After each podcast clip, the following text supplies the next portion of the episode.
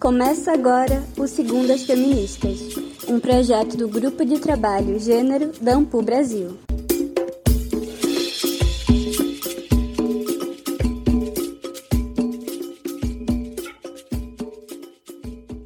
Olá a todas as pessoas que nos acompanham. Sejam muito bem-vindas ao nosso canal de História Online. Eu sou Andréa Bandeira, historiadora e professora da Universidade de Pernambuco. E eu sou Cauana Sopelsa, doutora em História pela Universidade Federal da Grande Dourados. Juntas, apresentamos esse podcast que divulga pesquisas e amplia o alcance das narrativas sobre mulheres, gêneros e feminismos. Em 2021, o ano 2, começamos a segunda temporada com a participação estendida a estudantes da pós-graduação em História e militantes feministas. Todas as segundas-feiras traremos uma nova roda de conversa com quem faz história.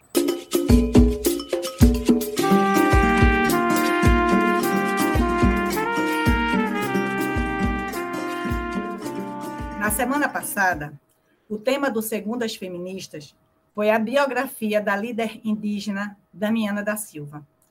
Debatemos aqui a importância de revisar a historiografia oficial, bem como problematizar os discursos recorrentes da mestiçagem que operam o apagamento das populações indígenas e servem também para negar que povos e populações indígenas seguem historicamente resistindo à política de Estado genocida adotada desde a implantação da colonização europeia no mundo ameríndio. A colonização, onde quer que ela ocorra, e não foi diferente nas Américas, opera o silenciamento e apagamento dos povos e populações locais. E com os indígenas de Abiala não foi diferente, no objetivo de ampliar seus estoques de terra e trabalho, uma exigência da expansão mercantil capitalista. Na sua fase moderna, essa expansão adotou novos marcadores sociais para introduzir a aculturação desses povos e mais facilmente submetê-los. Como concluímos no episódio passado, a resistência desses povos e populações vem impondo derrotas ao sistema mundo liberal capitalista. E apesar da expansão colonial seguir seu curso, as lutas desses povos e populações fazem história. Assim, para compreendermos a resistência, as resistências operadas pelos povos locais aos avanços da colonização, Precisamos entender como esses povos negociavam, lidavam com a aculturação do seu imaginário e dos fenômenos sociais na fronteira do sistema alienígena e dominante, tais como formação de família no modelo exógeno, adoção da língua estrangeira, até integrar a economia de mercado como força de trabalho compulsório, em constante reelaboração identitária como forma de resistência. O tema de hoje aborda mulheres, trabalho e terra, políticas indigenistas no Brasil imperial, para entender como a colonização operou a conquista dos povos indígenas para submeter essas populações ao trabalho compulsório e ocupar seus territórios, e como as mulheres indígenas atuaram nessa história. Por isso, nossa convidada é a historiadora Tatiana Gonçalves Oliveira. Tatiana é doutora em História pela Universidade Federal Rural do Rio de Janeiro. Atualmente é professora adjunta e coordenadora do curso de licenciatura em História da Universidade Estadual do Piauí. Tem interesse na história dos índios no Brasil, especialmente a partir da problemática da terra e do trabalho. É coordenadora do Núcleo de Pesquisa e Estudo em História, Territorialidades e Movimentos Sociais. Membra do Grupo de Pesquisa Canindé, História dos Sertões do Piauí Colonial e Imperial, e do GT, Os Índios na História da Ampu Brasil, da Seção Piauí. Bom dia, Tatiana. Estamos grata pela tua presença no programa. E para começar, Conte-nos mais sobre você, a pessoa, a professora pesquisadora e como a temática indígena se tornou seu principal objeto de estudos. Olá a todos, a todas, a todos. Muito obrigada a vocês que estão aqui hoje ouvindo a, o programa Segundas Feministas. Obrigada ao programa pelo convite, na pessoa da Andréia, que eu, com quem eu conversei primeiramente. Estou muito feliz em poder compartilhar um pouquinho com vocês da minha experiência enquanto pesquisadora. Antes disso, eu queria falar um pouquinho da pessoa, né? Quem sou eu? Eu sou uma filha de agricultores, sou mineira. É, meus pais moram na zona rural de Minas, é, vivemos a vida inteira, né, com o trabalho na terra. Então sempre me foi caro, né, é, essa relação com a terra e perceber que a gente, é, desde pequena, né, foi a fonte de sobrevivência. Foi graças ao trabalho dos meus pais que eu consegui ir para a universidade pública, né, reforçando novamente isso na minha formação. Eu estudei escola pública a vida inteira, foi onde eu consegui aprender a lidar com o mundo para além da minha casa, né? Foi onde eu aprendi as ferramentas para ler esse mundo tão complexo.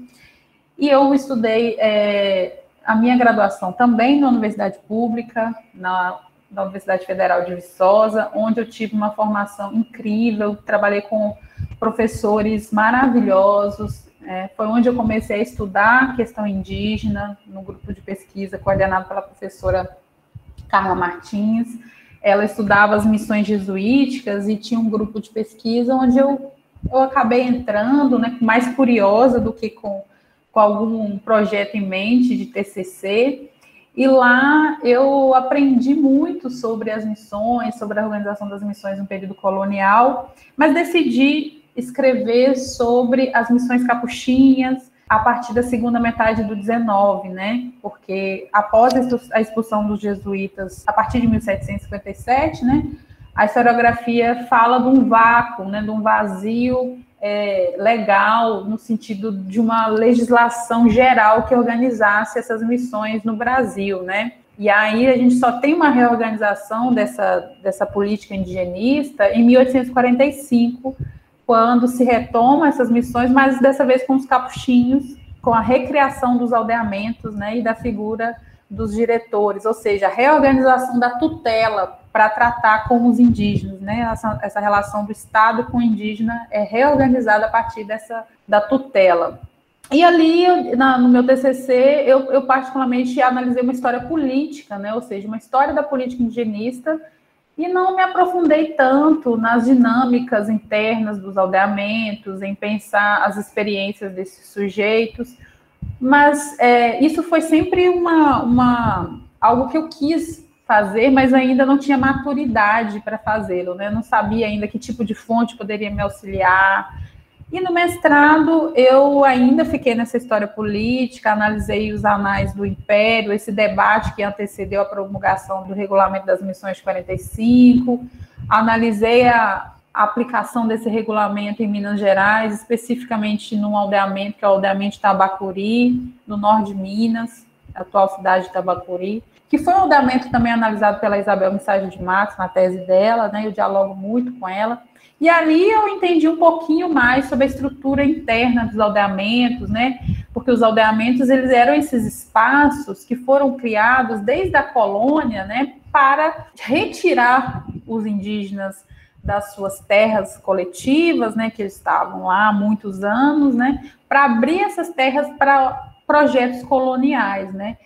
No entanto, como bem nos lembra, né, a Maria Regina Celestino na sua tese, né, de, de doutorado, ela nos diz que nesses, mesmo nesses espaços que foram criados para subjugar os indígenas, para cristianizá-los, né, mesmo nesses espaços, os indígenas resistiram e reelaboraram suas identidades, né? Ela chama esses, esses indígenas aldeados né, de índios cristãos. É, enquanto nessa categoria de índio cristão, ele tinha direito, né? Tinham direitos ligados a essa condição que era também uma condição jurídica. Então não podia se escravizar esses indígenas.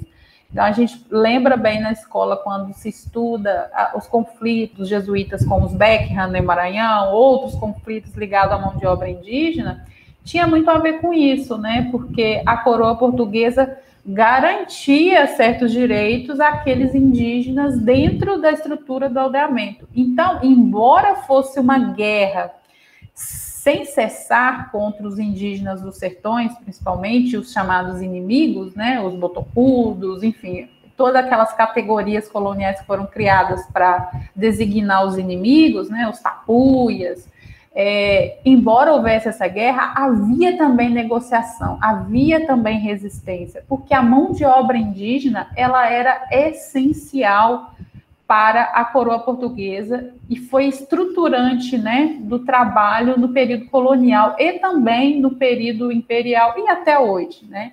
E na minha tese que eu fiz na Federal Rural do Rio de Janeiro, eu já inverti o meu problema, né?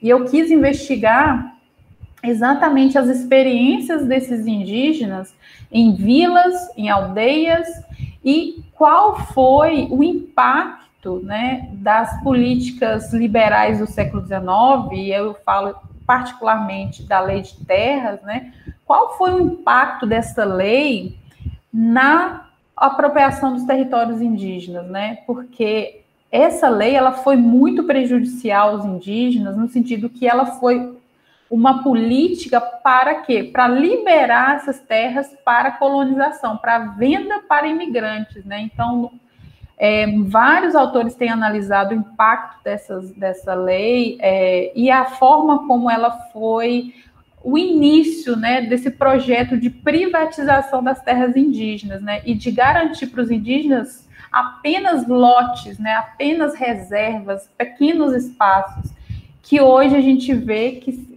corresponde a que é, a nem 12% do, do território e ainda se fala que há muita terra para pouco índio. Né? Essa grande falácia que tem sustentado os discursos anti-indígenas, que a gente vê consolidado, né, esses discursos nas falas de representantes né, é, é, na política nacional. Né? O próprio presidente Bolsonaro, ao tomar posse, ele disse que não iria demarcar um milímetro de terra indígena, né? Então a gente já viu na sua caminhada, né, para a presidência, nos seus, nos seus comícios, né, a sua clara política anti-indígena, que hoje se consolida em vários projetos que se tem tramitado na Câmara e agora é, consolidada nessa grande, nesse grande ataque aos direitos indígenas, né, que é a tese do marco temporal que serve à bancada ruralista, que serve aos interesses do agronegócio, que é dizer que os indígenas é, só teriam direito, então, à terra, à demarcação de terra, que, lembrando, é um direito constitucional, né, se estivessem nas terras até é, 8 de outubro de 1988, né? Ou seja, esse, essa tese ela é uma afronta aos povos indígenas, ela é uma afronta ao direito constitucional garantido pela Constituição de 88, a luta histórica desses povos para garantir minimamente o seu direito ao território. Então, hoje, exatamente nesse momento, está acontecendo o julgamento, né, a continuação do julgamento do marco temporal no STF, e é importante que a gente reflita né, sobre o impacto que, caso essa tese seja, é, seja firmada, para o Brasil, né, para a consolidação de um projeto histórico de avanço sobre os territórios indígenas. Né? Eu costumo dizer que o Brasil é um projeto de confisco de territórios indígenas. E é basicamente a partir dessas experiências, a partir dessa, dessa constatação, que eu tentei responder muitas questões na minha tese. Eu tenho hoje aqui no Piauí lutado junto às comunidades indígenas no Piauí é, para que elas também consigam o direito a demarcar os seus territórios, né? O Piauí foi o último estado no Brasil a reconhecer a presença de indígenas no seu território. Aqui não se fala, não se falava em indígenas, se falava em caboclos, né? E isso é um, é um reflexo muito grande de uma política de apagamento das identidades indígenas se nós observarmos ao longo do século XIX, as pesquisas têm demonstrado, aí João Pasquim de Oliveira, a partir da antropologia, a, eu, na minha tese, né, é, a Maria Regina Celestino para o Rio de Janeiro, o Arrut, né, que é um antropólogo que trabalha principalmente no Nordeste, tem demonstrado o quê? Que essas políticas de apagamento, elas caminharam né, é, juntamente com uma política de avanço sobre os territórios indígenas. A minha orientadora, a professora Vânia Moreira, trabalhou isso também muito bem, é, que há uma política de deslegitimação da identidade indígena que se tem, se tem é, estruturado desde o final do 19, quer dizer o seguinte, esses, esses sujeitos não são mais índios, eles estão misturados, e aí entre aspas, né? Já estão misturados, eles são caboclos, eles são pardos, então vão se criando categorias para cada vez mais dizer: olha, não existe índio, não existe indígena, logo não existe territórios né, por eles ocupados. E isso é, é um reflexo do século XIX, que a gente vê hoje né, na política anti-indígena do Bolsonaro, e na minha tese eu analisei um pouquinho sobre isso. E atualmente os povos indígenas do Piauí também sofrem muito com isso por conta dessa leitura do apagamento, né? Ou seja, de dizer que aqui não tem indígena, aqui só tem caboclo, e logo eles não teriam direito à terra. É, e é basicamente é, essa sou eu, né? Uma pessoa, uma pesquisadora que também luta, né, pelos direitos dos povos indígenas e uma fervorosa defensora da escola pública, dos direitos dos povos camponeses, dos povos quilombolas, enfim, essa sou eu. Que fala maravilhosa, Tatiane. Muito obrigada por ter esclarecido sobre o marco temporal, que é uma questão que nos preocupa imensamente e que deveria preocupar toda a população brasileira.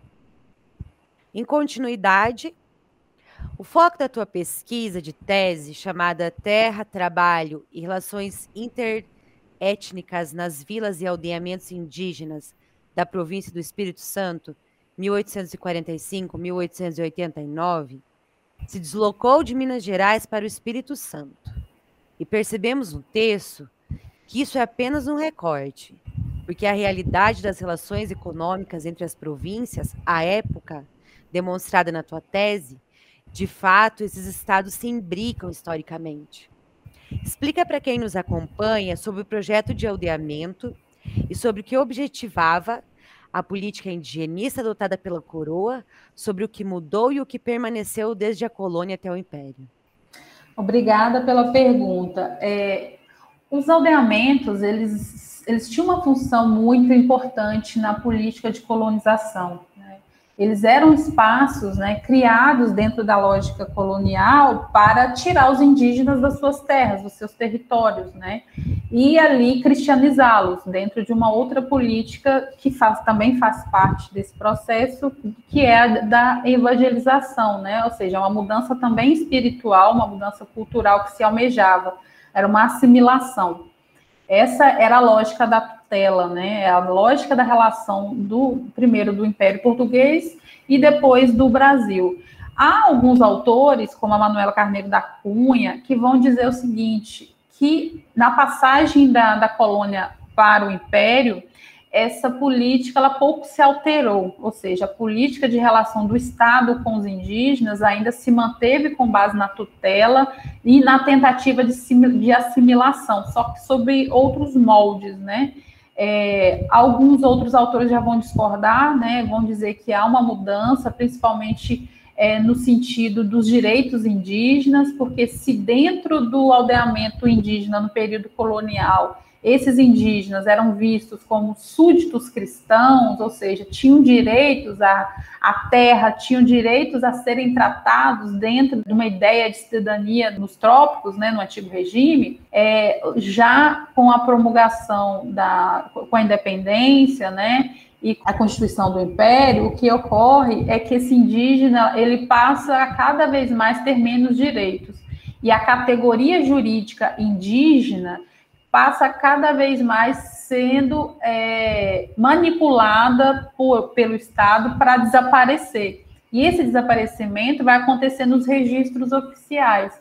Então, você consegue ver isso muito claramente quando nos relatórios de presidente de província é, você não tem mais menção aos indígenas, senão aqueles que estão apenas é, é, nos sertões, que eles são chamados então de, de, de bárbaros, botocudos, a esses se faz referência, mas aqueles indígenas que estão fora do aldeamento e nas vilas, eles deixam de ser mencionados, né? nos documentos administrativos, mas eles estão lá. Então, na minha tese, por exemplo, eu consegui fazer uma crítica a esse discurso do apagamento. De que maneira?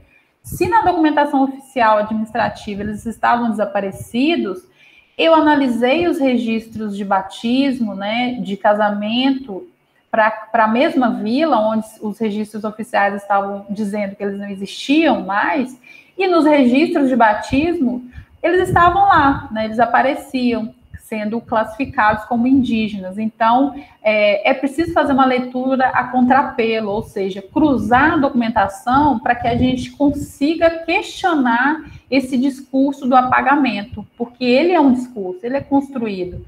Porque, embora a violência da colonização tenha, de fato, dizimado, exterminado muitas etnias, houve várias formas de resistência. Porque se a gente só lê a história dos indígenas pela ótica do, do extermínio, a gente contribui para o genocídio e a perseverança dessa ideia de que eles não existem no, no presente. E se a gente lê o presente, lê os movimentos indígenas contemporâneos e percebe o poder desse movimento, a gente tem que entender que isso só acontece porque esses povos eles são fruto de uma resistência histórica, né? E aí eu me enquadro nessa, nessa nova historiografia que está dizendo isso. Embora a gente não negue a violência, obviamente ela é estruturante, mas havia também resistências, né? Havia negociações porque os indígenas eles eram extremamente importantes dentro de um projeto político colonial, dentro dos mundos do trabalho, dentro de uma estrutura que tinha a mão de obra indígena como fundamental, né? Ela não foi substituída pela mão de obra escravizada negra, né? Ao contrário, os negros e os indígenas compartilharam os espaços do, da Casa Grande, da Senzala, né? Compartilharam os espaços das roças como trabalhadores livres escravizados. Então, é, é muito complexa a forma como a colonização organizou os lugares dos indígenas dentro e fora dos aldeamentos, mas embora fosse uma estrutura que servisse para subjugá-los, eles souberam reapropriar esses espaços. Tatiana, me perdoa, eu falei Tatiane antes. Tatiana, olha que interessante. Quantos anos a gente passou e se passa ainda, muitos professores do ensino fundamental 2, do ensino médio, falando que a mão de obra foi substituída e não falam dessa coexistência. Achei sensacional você tocar nesse, nesse ponto. Muito obrigada. Na sequência, então, o que significou a colonização portuguesa para os povos e populações indígenas? Uma vez que você demonstra na sua tese que a definição de raça se relacionava com o status social e que a raça era definida pela linha materna, como a colonização afetou as mulheres e as estruturas sociais indígenas mais especificamente? Bom, é, essa questão racial, ela, quando se trata das populações indígenas, ela, ela é muito complexa, né? Porque a gente tem uma, uma, uma questão atual de trabalhar menos o racismo, por exemplo, com as populações indígenas do que com as populações negras, né? E o racismo contra as populações indígenas é, é, estruturante também das relações do Estado com as populações indígenas e da própria sociedade com os indígenas. A gente vê isso nos vários estereótipos que se tem a figura do indígena, né? Então, se ele usa roupa, se ele usa o celular, ele é menos ou mais indígena. E essas operações de classificação do que é um índio puro, entre aspas, ou seja, um índio de verdade que a gente opera hoje, elas também eram operadas no século XIX, né, dentro de um contexto marcado por uma teoria racial, né, que vai dizer o que são raças puras, né. E na minha pesquisa, eu consegui observar numa vila específica, essa vila, né, que eu encontrei uma população demograficamente muito indígena, mesmo que a documentação administrativa é, falasse que ali não havia mais povos indígenas. E esses padres, né, eles estavam classificando esses indígenas dessas vilas, eles tinham uma forma de classificar que levava muito em consideração esta questão da pureza, ou seja, essa questão biológica, né? Então, quando uma criança indígena era batizada, e essa criança ela era filha de uma mãe indígena e de um pai indígena, o padre classificava essa criança como indígena. Ou seja, é uma questão ali da pureza do sangue, né? Biológica. No entanto, quando havia uma criança indígena, filha de mãe indígena e pai não indígena, é, ou de um pai indígena, mãe não indígena, quando havia mistura, o padre tendia a classificá-los dentro de uma categoria mestiça, que poderia variar entre pardo, curiboca, mameluco, enfim, várias categorias que foram utilizadas para designar as mestiçagens, né? E a mãe, ela era responsável não só por dar a condição jurídica da criança, né, até a lei do ventre livre, então se o ventre da mãe é livre, a criança é livre, mas naquele contexto da, da, da vila que eu analisei, ela também era responsável por dar, de certa maneira, essa categoria social e jurídica, ou seja, dizer é, se era ou não indígena, né? As classificações, como a gente sabe, elas operam em contextos de formas muito distintas. Então, eu não posso extrapolar minha análise para regiões onde havia uma escravidão negra muito grande, como o sul da Bahia, por exemplo. Esta vila que eu analisei, havia o majoritariamente, né, trabalhadores livres. Porcentagem de escravizados era 1%. Isso significa que as mestiçagens elas giravam muito mais dentro de um grupo de pessoas livres e indígenas, que embora casassem com escravizados, é, é um dado que eu encontrei, né? É, eles casavam majoritariamente dentro do próprio grupo, né? Casamentos endogâmicos. Então, para essa vila, eu tenho muito mais classificações de índios do que de mestiços. Mas os padres eram muito é, racistas, né, quando classificavam, né, racista dentro daquele contexto, né, é também não quero extrapolar os conceitos, mas estavam utilizando uma linguagem racial do século XIX, né? Alguns relatos de, de visita pastoral que eu analisei, né? O bispo dizia assim: olha, aquele indígena, ele é, até parece índio, né? Tem uma cara, um, fisio, um fisio, é, como é que eu posso dizer? É, o, o estereótipo é de indígena mas ele já está misturado, né? Ele já está inserido na sociedade colonial. Os pais dele já não são é, não são índios puros, né? Então, assim, essa pureza do sangue, essa pureza das relações, elas eram formas de serem acionadas na hora dessas classificações. Então, o índio puro para esses padres era o índio de verdade. E por índio puro, o padre entendia aquele filho de pais indígenas, né? Que era o tal índio de verdade. Se a gente extrapola essas classificações para o momento atual, a gente vai perceber que o senso comum utiliza muito isso para classificar os indígenas em quem é índio de verdade e quem não é índio.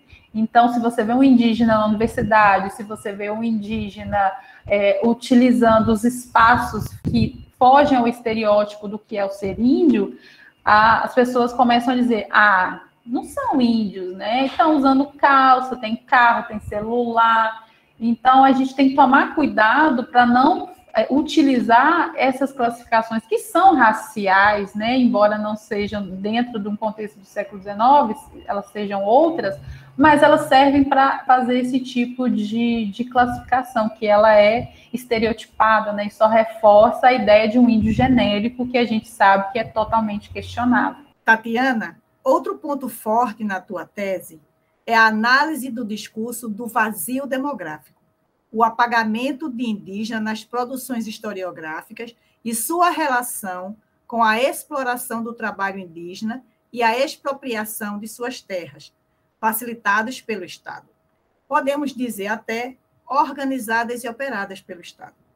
Como você entende o alcance da revisão historiográfica que vem se desenvolvendo e avolumando, e tuas pesquisas resultam dessa mudança significativa na insurgência do sujeito indígena na narrativa recente da história do Brasil.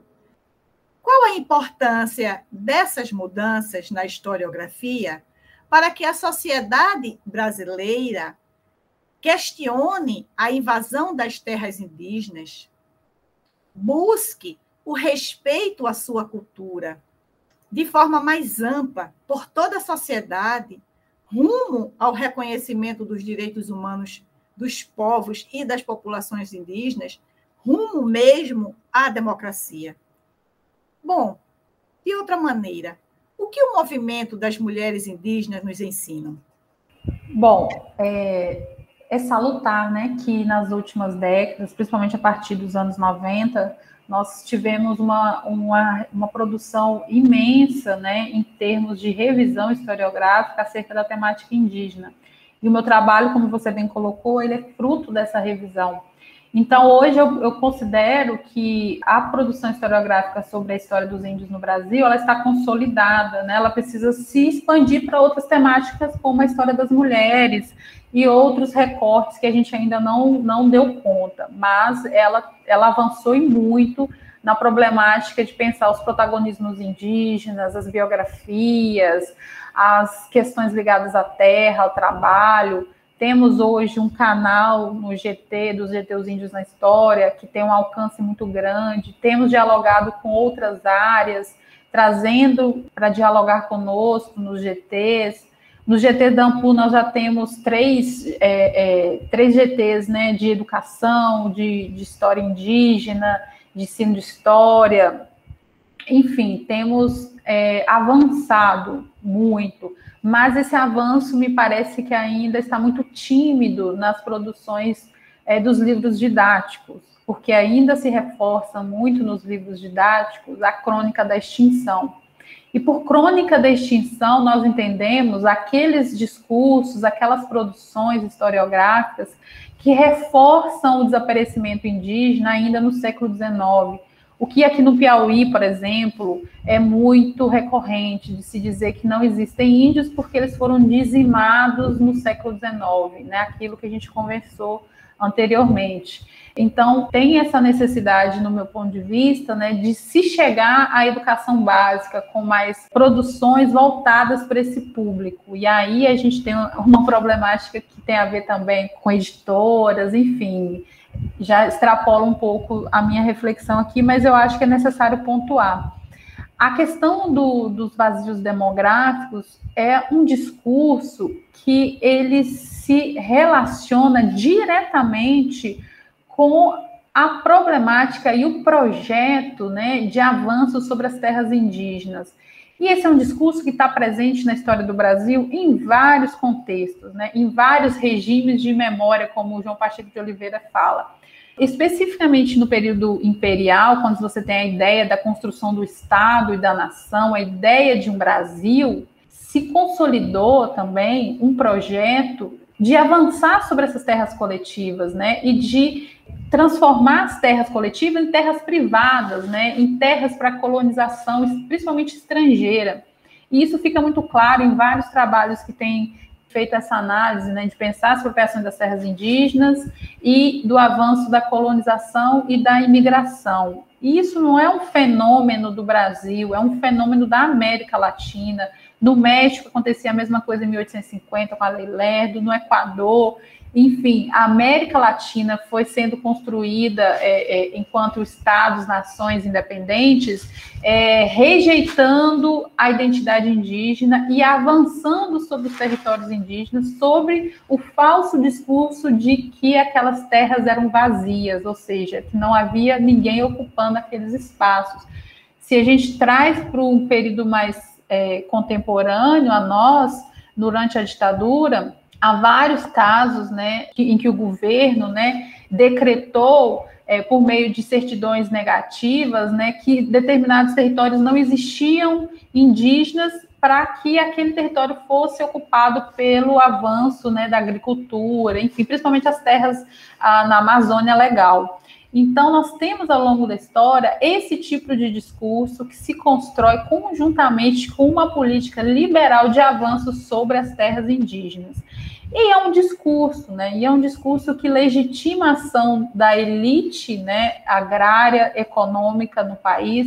E no século XIX isso estava se amparado na lei de terras, né? Que tinha como função aí extremar né, as terras públicas das terras é, privadas, né? Para se dizer o que era do Estado e o que era privado. E o Estado cooptou as terras indígenas e disse que elas eram devolutas, que elas não tinham donos, que elas eram do Estado, né? E ao capturar essa terra sobre a, a narrativa do vazio demográfico, pegou essa terra e loteou para fins de imigração e outros fins é, dentro do projeto colonial. E os indígenas resistiram a essa política de várias formas, né?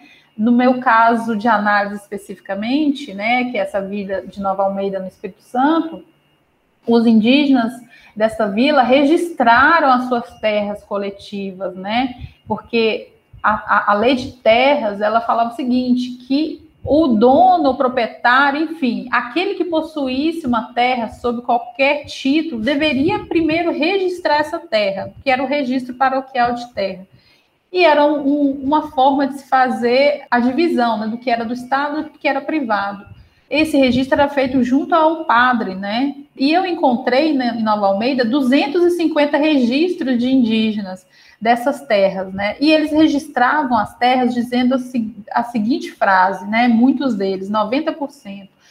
Eu moro, né? Estou registrando essa terra, né? Que foi dos meus antepassados, né? Eles relembram nesses registros a memória de que aquelas terras eram parte de um território indígena, né? Que foi sendo usurpado por, pelo Estado, pelas câmaras, né? Então, é importante dizer isso para a gente entender que, embora haja um avanço de expropriação sobre os territórios indígenas, um projeto colonial de dizer que essas terras eram vazias, há os protagonismos dos indígenas, das mulheres indígenas, que também registraram suas terras, dizendo o seguinte: eu moro aqui, né? Essa terra é minha, é um direito originário, que é o direito que precede qualquer título, né? Porque é um direito de ocupação antiga. E quem é mais antigo na ocupação desse território que não os indígenas, né? Se a gente tem que ter um marco temporal, então que seja 1500. Maravilhosa. Simplesmente que se